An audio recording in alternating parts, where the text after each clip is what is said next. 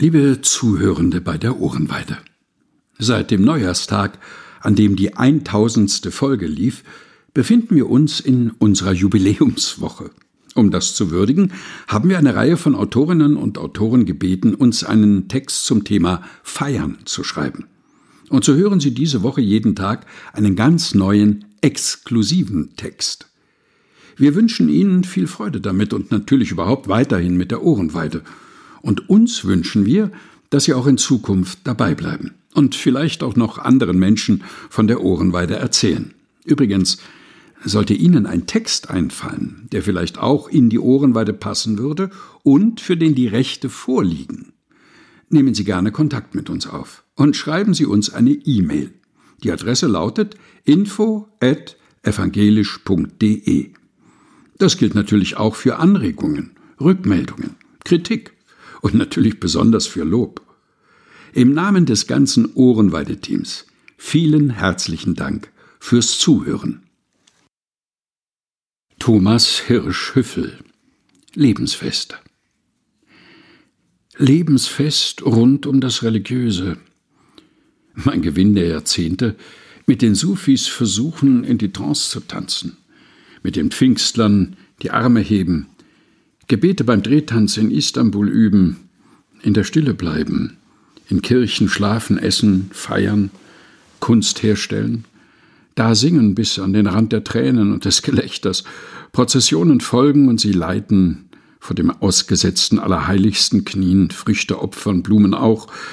die Götter zugeworfen werden, die Farben des Segens auf die Stirn gemalt bekommen, an der Flamme riechen, die man mir danach hinhält,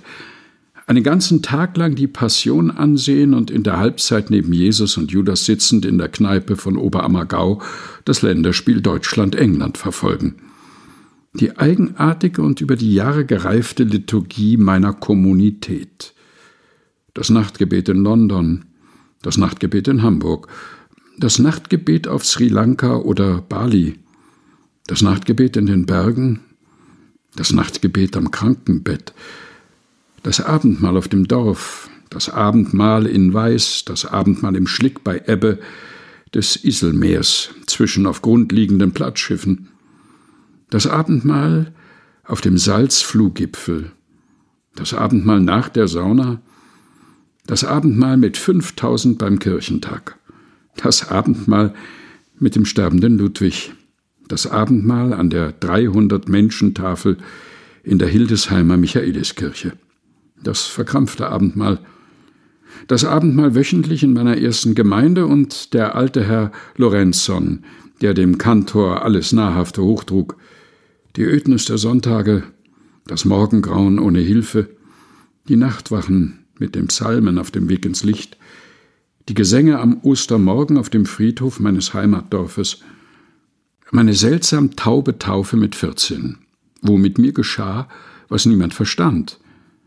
der Drachentanz auf dem Dorfplatz mit den rituellen Verwundungen, die die Gewalt besänftigen sollen, der gestaffelte Kreis der 200 Kikak-Männer, die sich rhythmisch nach außen und innen neigen, wie eine atmende Blüte. Die Atemmeditation, die mich in einem Stupor des Körpers und dann ins Freie führte. Die Ruhe der Anstaltsrituale, wenn man sich auf allen Umlaufbahnen geschossen und eingeliefert hat, die über Jahre täglichen Morgengebete vor der Rubeljewschen Dreifaltigkeit, die mich in ihr Rund einlud, die Gebete zu zweit in den Kursen, die um sich griffen wie eine heilende Infektion, das Liegen auf der Couch des Psychoanalytikers, mein stilles Gebet neben einer Frau,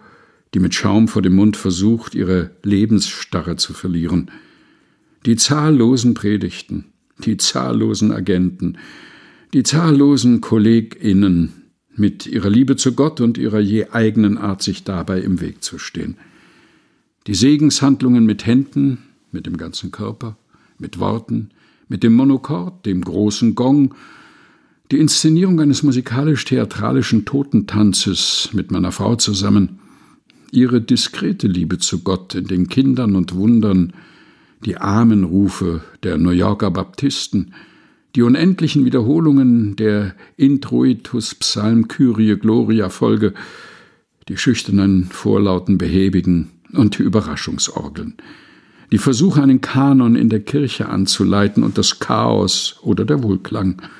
der Kantor, der mit mir und den Kindern auf der Erde sitzend sang und anschließend das Brahms-Requiem dirigierte, die engen Bänke der Mecklenburger Dorfkirche,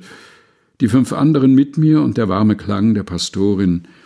die Borniertheit der Bänke, ihre Pracht, ihr Halt, ihr Gefängnis, all die Umbauten, die ich begleitet habe, die runden, eckigen, ellipsoiden, geraden, stuhlfreien Versuche, die Kolleginnen im Institut, mit denen Einblick reichte, um nachzusteuern, der rituelle Gebrauch von Piccolo-Sekt, der gregorianische Psalmchoral, der meinen Atem nach Haus trägt, die Klosterbalkone auf dem Athos, unter denen 70 Meter tiefer das Meer schmatzt, auch die hölzerne Stundentrommel nachts, die aufgeregten Menschen, die einen TV-Gottesdienst verantworten, meine Gefechte mit Verantwortlichen im Ringen um Qualität statt Proports, die kniende Frau auf dem Marmorboden der Lateranbasilika, während ihr Mann neben ihr sitzt und fotografiert, die schlafende Bettlerin daneben, der Goldbrokat auf den Stohlen der Priester, die Vikarinnen, die sich im Talar vor dem Kreuz flach auf den Bauch legen, meine Rührung, sie so Demut üben zu sehen. All die Tänze im Talar, die Wiederholungen der Herzensdrehung am Altar, das Kyrie singen, bis es singt, zu genau wissen, wie es zu sein hat, dann irritiert sein über neue Lösungen, die nicht von mir kommen,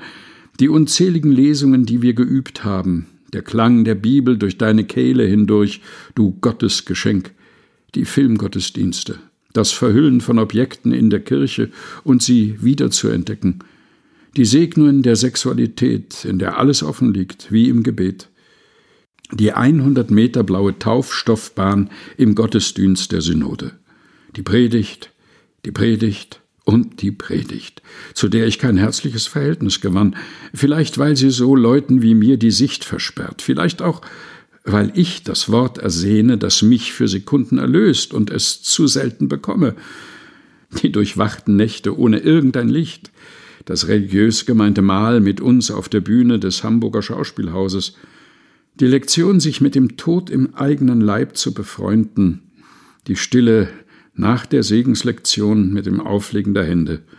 die Gespräche nach dem Üben mit Kollegen, die merkten, dass sie den Beruf verfehlt hatten, die Pilgerstationen im Wald zwischen Gudorf und Grambeck, zwischen Altötting und München oder auf dem Mond, die Übstunden mit bischöflichen Personen, Jugendlichen, Vorsteherinnen, Prädikanten, Lektorinnen, und dahinter dabei und wie ein begehbarer Boden ein Ostinato, der Freund aus Studientagen, der sich zu mir ins Bett legte, wenn ich weinte, eine Frau, zwei Söhne, der Tisch, der Stuhl, das Frühstück, die Wege zur Schule, auf den Berg, Suppe kochen, Pflaster schneiden, Autobahnkilometer fressen, Tischgebet, oft nur Amen, Nachtgebet, Vorlesen, wieder vorlesen, möglichst dasselbe, Schuhe zu binden, Spinat kaufen, das Bett nicht machen, Steilhänge heruntersausen. Enkelherzen. Thomas Hirsch Hüffel Lebensfest rund um das Religiöse. Gelesen von Helga Heinold.